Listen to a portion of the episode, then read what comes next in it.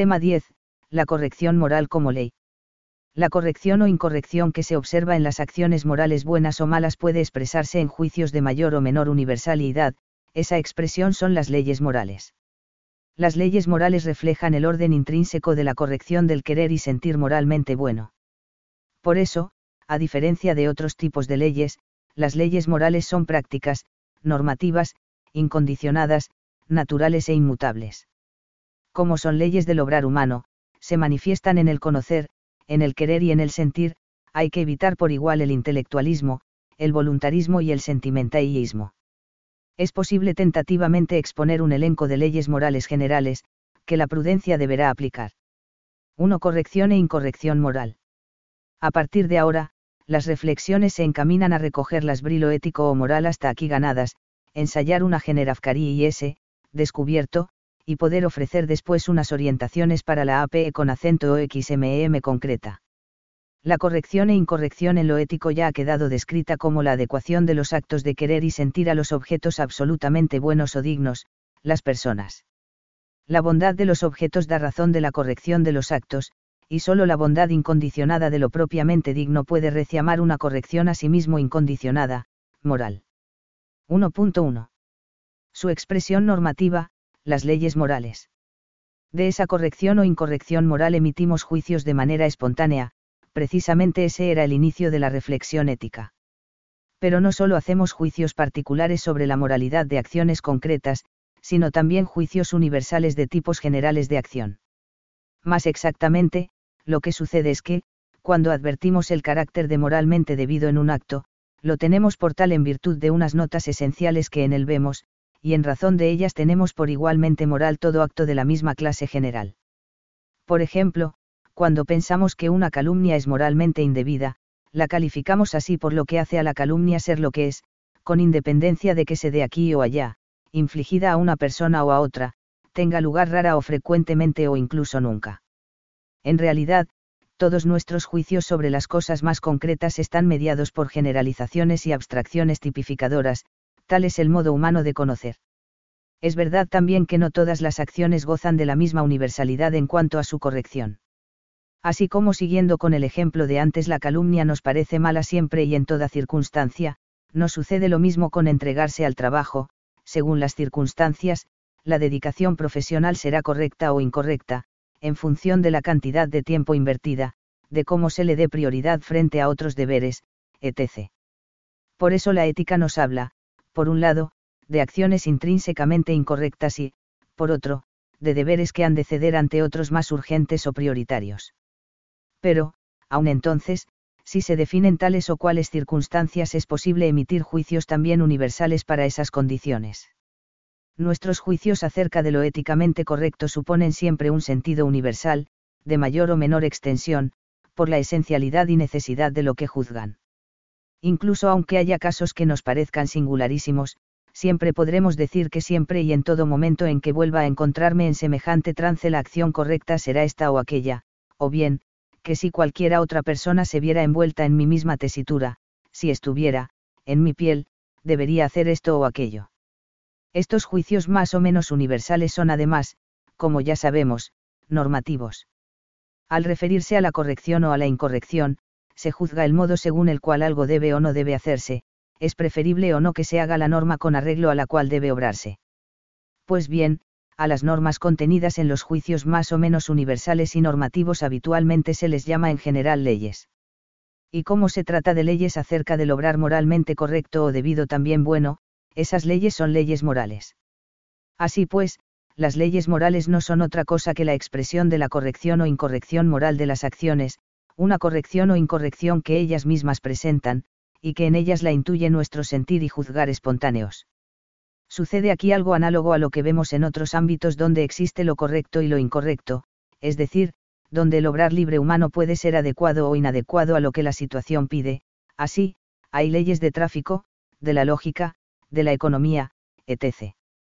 En todas estas esferas rige una lógica, un orden, al que podemos o no plegarnos, y la expresión de esa normatividad son las leyes correspondientes.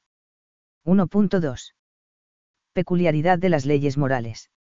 Lógicamente, la peculiaridad de las leyes morales frente a otros tipos de leyes está determinada por el peculiar orden que expresa, el orden moral, de lo bueno y debido incondicionalmente. Veamos qué notas aparecen caracterizando estas leyes. A. De entrada, es Darrow que las leyes morales son leyes prácticas. Pues se refieren a acciones, a la conducta libre, por oposición a las leyes teóricas que especulan lo no practicable, como en las matemáticas, por ejemplo. B. Normativas. Son, además, leyes normativas acerca de cómo hay que obrar, a diferencia de las leyes descriptivas que reflejan el comportamiento fáctico, como puede describirlo la sociología. C. Incondicionadas.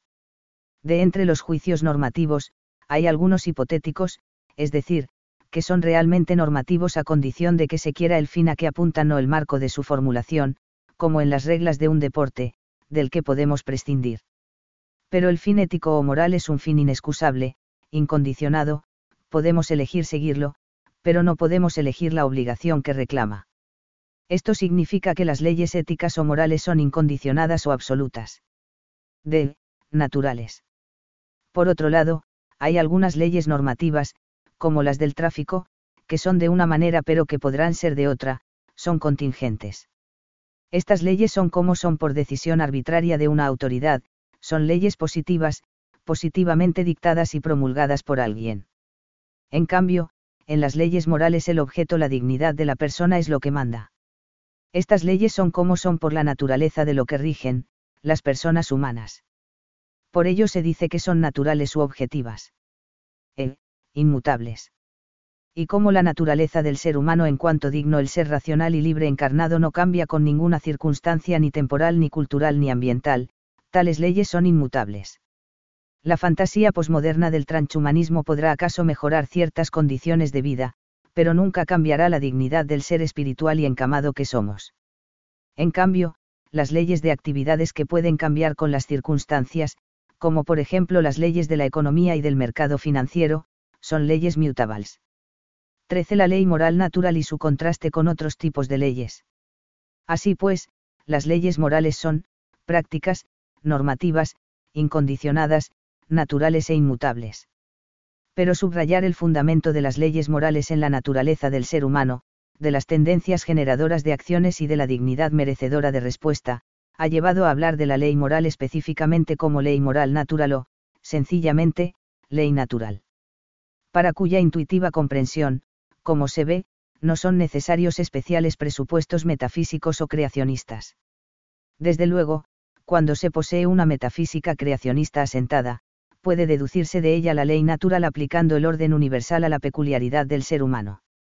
Así lo hace Santo Tomás de Aquino, al hablar de la ley eterna que rige toda la creación y definir la ley moral natural como la participación de la ley eterna en la criatura racional, suma teológica, y 2, C94.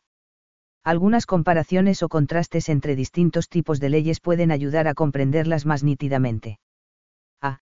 Las leyes morales se parecen a las leyes de las ciencias naturales en que son naturales, se basan en la naturaleza de su objeto, pero las morales son normativas y las científicas son descriptivas. Uno de los mayores inconvenientes para comprender la ley moral natural es advertir que se basa en una naturaleza no científica, neutra, sino de una naturaleza finalizada, las tendencias humanas, y digna, por el valor de la persona humana, espiritual y libre. De una naturaleza meramente física o biológica no surge efectivamente ninguna moralidad, pero sí de una naturaleza con fines y valiosa. B. Las leyes morales se parecen a las leyes de actividades como la circulación del tráfico, o muchas jurídicas, en que ambas son prácticas, pero las morales son naturales y las de la circulación son arbitrarias o positivas por mucho que cueste el cumplimiento de las leyes éticas, eso no significa que sean impuestas arbitraria y coercitivamente por alguien. Se trata, por un lado, de que la realidad de lo que somos, nuestra dignidad, exige deberes, y, por otro, de que encontramos resistencia interior a seguir tal dictado. Pero eso no cambia la índole de las leyes morales. C. Las leyes morales se parecen a las lógicas en que las dos son naturales y normativas, pero solo las primeras son incondicionadas, pues de las lógicas puedo prescindir sin reproche, por ejemplo, si deseo hacer puros juegos lingüísticos. 2. El conocimiento humano de las leyes morales. La ley moral es, pues, la expresión del orden moral, es decir, la expresión del comportamiento moralmente bueno y debido. Esa expresión tiene ciertamente la forma de juicios, pero es expresión de un orden que configura propiamente el querer y sentir conscientes y libres.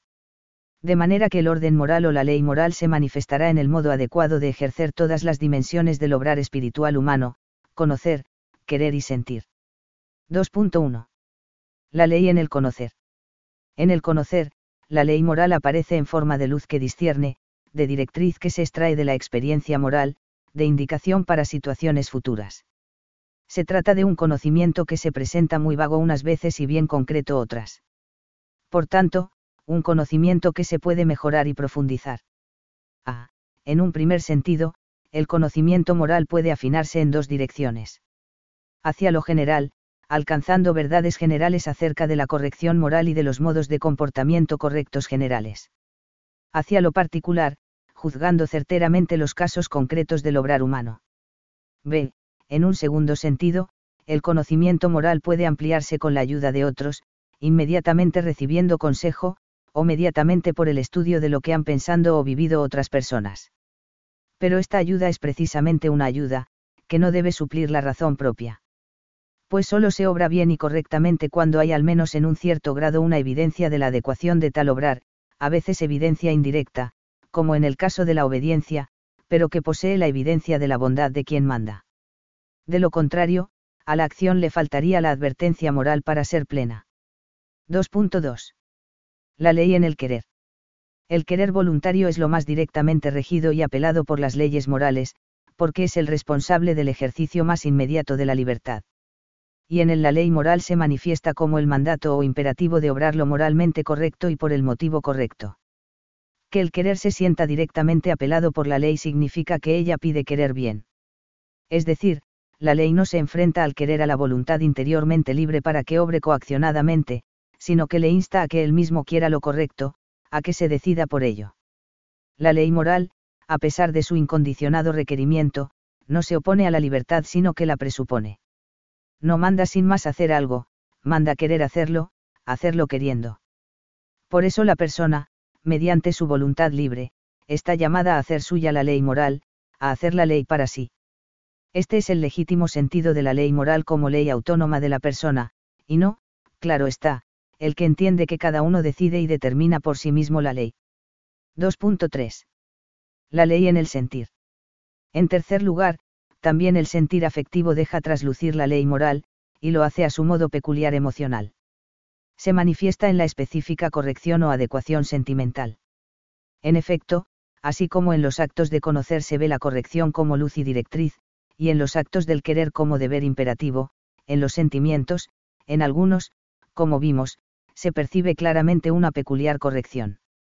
La corrección o incorrección del amar y del odiar es un dato notado en esos mismos sentimientos que da a conocer su adecuación o inadecuación, su deber o no deber ser, es decir, la ley que ha de regirlos.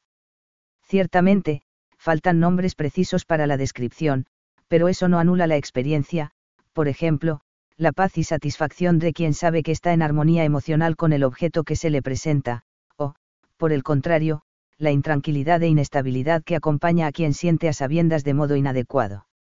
Al ser sentimental, la normatividad entrañada en la afectividad es más íntima y plena, pero al mismo tiempo más vaga en su contenido, y, sin embargo, evidente. Con acierto ha escrito uno de nuestros filósofos, refiriéndose a la definición tomista de ley natural, la participación de que se habla cuando definimos la ley natural participación de la ley eterna en la criatura racional es admisible si la hacemos consistir en una inclinación, en un afecto de aprobación o remordimiento, desprovisto casi de contenido, pero suscitado a la vista del contenido que vamos a dar al acto humano hacedero, o que hemos ya dado al acto consumado. No es una participación de la idea divina, sino de la voluntad, y por eso se manifiesta como inclinación afectiva, como sentimiento. Esta proposición explica por qué es tan caliginoso y oscuro el contenido de la ley natural, y, en cambio, es tan indubitable la aprobación o la reprobación, la satisfacción o el remordimiento. L. E. Palacios, Filosofía del Saber, Gredos, p. 418. Y el mismo eco parece tener la conocida exclamación agustiniana, nos hiciste, Señor, para ti, y nuestro corazón está inquieto hasta que descanse en ti. San Agustín de Hipona, Confesiones 1,1,1. 2.4. Consideraciones resultantes. A la luz de estas reflexiones sobre el modo de dársenos la ley moral, pueden extraerse tres consideraciones ulteriores. A. La oposición, de la que frecuentemente se habla, entre deber y sentimiento es errónea. Es cierto que a veces algunos sentimientos contrarían y dificultan el cumplimiento del deber, pero eso será en algunos sentimientos, cuyas clases ya vimos, no desde luego en los correctos. Ni tampoco la sensibilidad se opone al sentido del deber. Más bien sucede lo contrario, pues ella nos afina la percepción y nos presenta viva la exigencia del deber. Precisamente la sensibilidad de las personas buenas les hace ver cómo debidas acciones que a otros no le parecerán obligadas, y viceversa, ven los deberes como oportunidad para manifestar sentimientos hacia alguien. La clave, como siempre, se halla en la motivación. El testimonio de un filósofo también netamente deontologista tiene en este sentido un particular valor, el sentido del deber no ha de describirse como si fuera una ardua devoción impersonal a un principio abstracto por oposición a la cálida efusión del amor hacia otra persona.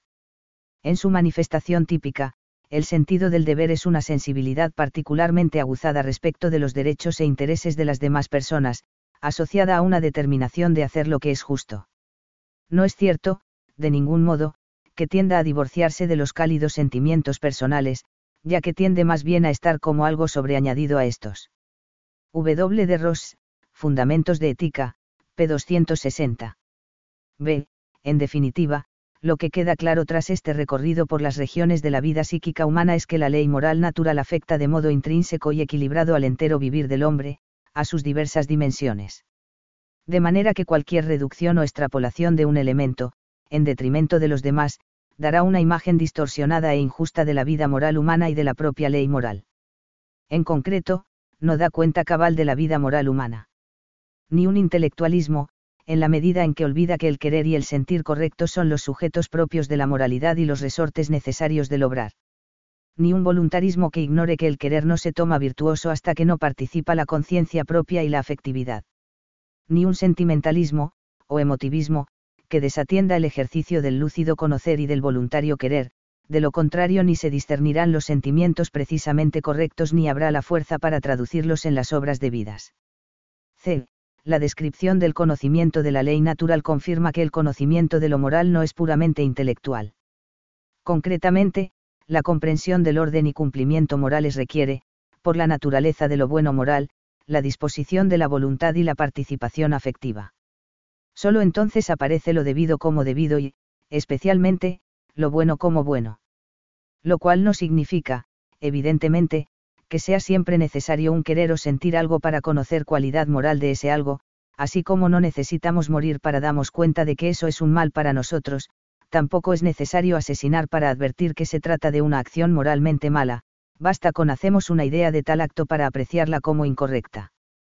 Con otras palabras, no es necesario experimentar todo para conocerlo todo, el espíritu humano posee otros modos de conocer, sobre todo, por contraste y analogía con otras experiencias cercanas, propias o ajenas. Pero sí que son necesarias ciertas experiencias básicas, y experiencias ciertamente profundas, para conocer los contenidos fundamentales morales y su seriedad, experiencias como el haber amado y sido amado alguna vez, o el haber sufrido un dolor o una ofensa, el haber visto morir a alguien, etc. Este hecho puede verse quizá como un signo de debilidad de la objetividad del conocimiento moral, y ciertamente lo es, pues es un camino de saber que solo puede recorrerse individualmente y aconteciendo en el sujeto sucesos que casi nunca dependen de él. Pero es también una llamada a la responsabilidad de no dejar escapar las oportunidades que brinda la vida para avanzar en esa sabiduría. Al mismo tiempo, el hecho en cuestión aparece como una explicación plausible de la diversidad de los juicios morales, diversidad que ya no se debe entonces al relativismo, sino a la distinta disposición y sensibilidad moral focada biográficamente en y por los sujetos. 3. La exposición de las leyes morales. El resultado de que es posible conocer como ley el comportamiento moralmente debido es ya importante, especialmente en un ambiente relativista y escéptico. Y ahora parece deseable y útil ver expuestos ordenadamente los resultados de tal logro, para orientar nuestro obrar sin el esfuerzo de analizar cada caso. Sin embargo, presentar una exposición de la ley moral se topa con una dificultad esencial, a saber, tendría que ser una ley que contemplase todas las acciones humanas posibles, con sus posibles circunstancias distintas. Lo cual es, dada la complejidad y versatilidad del obrar humano concreto, prácticamente imposible. Además, se puede asegurar que no habrá una única expresión de dicha formulación legal, puesto que siempre cabe ver la realidad del obrar humano desde diversas perspectivas o criterios de clasificación. Y encima hay que añadir que solo quien posea la finura y sensibilidad del virtuoso podrá aventurarse a un ensayo semejante con un mínimo de garantías. Ahora bien, aún así o incluso precisamente por esa dificultad, la filosofía moral se ha esforzado por ofrecer lo poco que puede hacer, señalar unas reglas generales que luego cada uno tiene que ver prudentemente si se aplican y cómo. Con ese propósito se han ensayado distintas formulaciones expresivas de la ley moral. Todas ellas contienen, como es lógico, normas máximamente generales y leyes específicas que abarquen clases más o menos amplias del obrar humano. 3.1. Leyes supremas. Las leyes de mayor generalidad o supremas más conocidas son a. La norma evidente que dicta hacer el bien y evitar el mal, que es como el primer principio moral, equivalente al primer principio metafísico y lógico de la no contradicción. B. La llamada, regla de oro, que prescribe tratar a los demás como querríamos que nos trataran a nosotros. C. La que canta hecho canónica con la fórmula según la cual debemos tratar a las personas siempre como un fin en sí y nunca solo como medio. D. Incluso una propuesta moral muy elaborada y rica como es la del cristianismo se concibe a sí misma como condensada en un único mandamiento, amar a Dios sobre todas las cosas y al prójimo como a uno mismo, cf. Le 10,27. 3.2. Leyes según clases de acciones. En cuanto a las leyes que contemplan diferentes clases de acciones con diverso grado de universalidad, una tipología muy generalizada es la que distingue entre los diversos modos de relaciones personales, con uno mismo, con los demás y con Dios Creador. Sin olvidar que toda acción revierte más o menos mediatamente sobre el propio agente, tiene consecuencias sociales y a la vez no deja de hacer relación a Dios. Y, dentro de esos tipos de relación, se atiende a las distintas dimensiones de la dignidad personal que han de ser tratadas adecuadamente, es decir, diversos bienes que reclaman ser respetados. Esta clasificación con frecuencia se ha inspirado y combinado también con la diversificación de las inclinaciones naturales humanas que en principio tienden a su correcto cumplimiento, tendencia al propio cuidado, a la armónica vida social y a reverenciar al Creador. A. En relación con uno mismo, los bienes y deberes que ahí se descubren son. Cuidar la propia salud, como condición tal como es el ser humano de. Todo obrar moral. Desarrollar nuestras capacidades de modo que unas satisfacciones no estorben o saturen otras superiores. Por ejemplo, que nuestra receptividad sensible no se sature de modo que nos impida contemplar y apreciar los bienes no sensibles, más altos y necesarios. Procurar nuestro perfeccionamiento moral, cultivando las virtudes morales. Guardar y respetar en general nuestra dignidad, no prestándonos en ningún caso a ser utilizados ni por uno mismo como mero objeto impersonal o como puro medio. B. En relación con los demás, los bienes que reclaman respeto y aprecio son los mismos, pero la alteridad amplía notablemente las situaciones y leyes, en parte por esa misma alteridad y en parte porque la otra persona puede guardar con nosotros relaciones muy diversas. En primer lugar, el que otra persona esté en juego hace que deba tener en cuenta su propia y libre voluntad. No puedo violentar su libertad de ninguna manera, ni tampoco dañar los bienes a los que tiene derecho como persona digna, sus propiedades, su fama, etc. Es el ámbito de la justicia, del respeto a los derechos ajenos, lógicamente, con el límite de que esa libertad ajena no dañe real y gravemente otras libertades.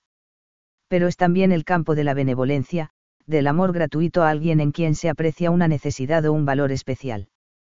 En segundo lugar, nuestra relación con los otros puede ser muy variada, y cada modo de relación tiene sus leyes o exigencias a veces casi inefables. Hay comportamientos correctos o incorrectos propios entre familiares, y aun dentro de ellos, no los mismos según el grado de parentesco, otros entre colegas, otros entre amigos, y otros entre quienes se hayan vinculados mediante algún compromiso según la naturaleza de éste. Por otra parte, uno es el juego político, otro el económico, otro el educativo, etc. Cada uno de los cuales tiene su finalidad y sus reglas específicas propias, las cuales modularán el criterio general de respetar y apreciar a las personas, dando así diversas leyes morales también específicas. c. En relación con Dios, al menos como creador, también hay acciones humanas.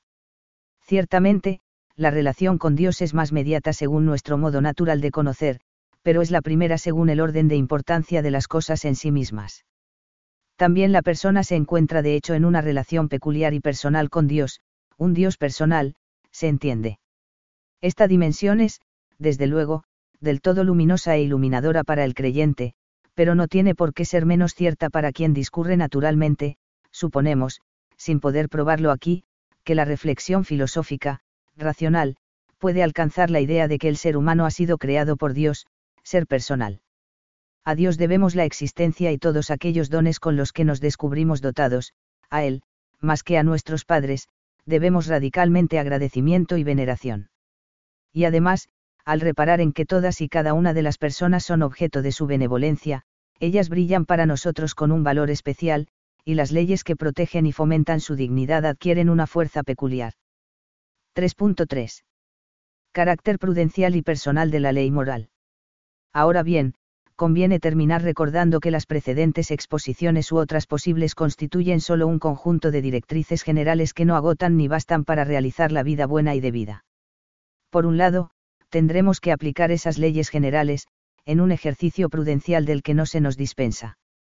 Y por otro, también prudencialmente nos saldrán al paso deberes muy personales en función de circunstancias muy concretas e incluso únicas. Para estos juicios particulares no caben reglas, sino la mirada acertada del prudente, del virtuoso. Respecto a esos juicios particulares dice Aristóteles. El criterio reside en la percepción. Aristóteles, Ética Nicómaco 1109b23. Más aún, así como en la felicidad había que buscar el aspecto personal o individual, en las leyes morales también hay que afinar hasta ese punto. Es lo que da sentido a los deberes que percibimos como propios por nuestra personal vocación. En efecto, nuestra peculiar y única situación en la vida, así como nuestras personales capacidades, son elementos esenciales en nuestra tarea moral. Y, por tanto, contienen bienes peculiares que engendran deberes también únicos. Además, como la tarea moral es vida en progreso, la persona misma va encarnando los modos de obrar y vivir que son las leyes. De suerte que, al final, el conjunto de leyes o la entera ley, puede decirse adquieren la forma de una persona. El ideal moral no es el ideal de un conjunto de leyes, sino el ideal de una vida o modelo personal viviendo esas leyes. Como ya se vio a propósito del carácter personal de la felicidad, seguimos más fácil y naturalmente modelos de personas que leyes. Algo que el creyente cristiano que sigue a Jesús sabe muy bien, yo soy el camino. Y en 14,6. El fenomenólogo Max Scheler es de los muy pocos que han tratado filosóficamente este punto, por lo que merece la pena escucharle. Claro que hay también un deber individual, un vivir el ser debido de un contenido, de una acción, de un hecho, de una obra, vivencia que acaece en mí y que en algunos casos no puede acaecer más que en mí como tal individuo. Pero, indiferentemente de que yo comparta o no con otros esa vivencia de una obligación, que es mía, e indiferentemente de que los otros la reconozcan o no e incluso la puedan o no reconocer, esa vivencia vaya fundada sobre la experiencia de mi esencia individual de valor en este bueno en sí para mí no hay ninguna contradicción lógica. Pues no es que sea para mí, en el sentido de mi vivencia, bueno en sí. Aquí sí habría, en efecto, una contradicción evidente. Sino que es bueno en el sentido de independiente de mi saber, pues esto es lo que va incluido en lo bueno en sí, y, no obstante, es también lo bueno en sí para mí, en el sentido de que en el contenido material peculiar de ese bueno en sí, dicho de un modo descriptivo, hay una referencia vivida a mí, una indicación vivida que parte de ese contenido y apunta a mí, diciendo y susurrando, para ti. Y ese contenido me señala un puesto singular dentro del cosmos moral y me ordena también secundariamente acciones, hechos, obras, que me represento diciendo todas, soy para ti y tú eres para mí. M. Scheller, Ética, p. 636 a 638. Todas las normas se fundan en valores, y a la vez el valor supremo, en sentido formal, no es un valor de cosas, ni un valor de Estado, ni un valor de leyes, sino que es un valor de persona. Con arreglo a la forma silogística seguiríase de aquí simplemente que la idea de una persona de valor supremo, aun en sentido material, sería también la norma suprema para la existencia y la conducta moral. Ahora bien, el deber ser ideal que resulta como una exigencia del valor personal intuido en una persona no lleva el nombre de norma, sino otro muy distinto, a saber, el de prototipo moral o ideal, quedando reservado el de norma para los principios ideales y generales del deber ser válidos universalmente que tienen por contenido un hacer valioso. Por consiguiente, el prototipo se funda, como la norma, en un valor intuitivo personal, pero no se refiere, como la norma, a un simple hacer, sino ante todo a un ser. A Eidem, p. 732. Y esta consideración nos introduce ya en un modo de conocimiento no generalizador y expositivo, sino más bien personal e intuitivo. Una percepción moral que nos guíe como sujetos circunstanciados e individuales. Este modo de aprehensión lo denominamos, conciencia moral.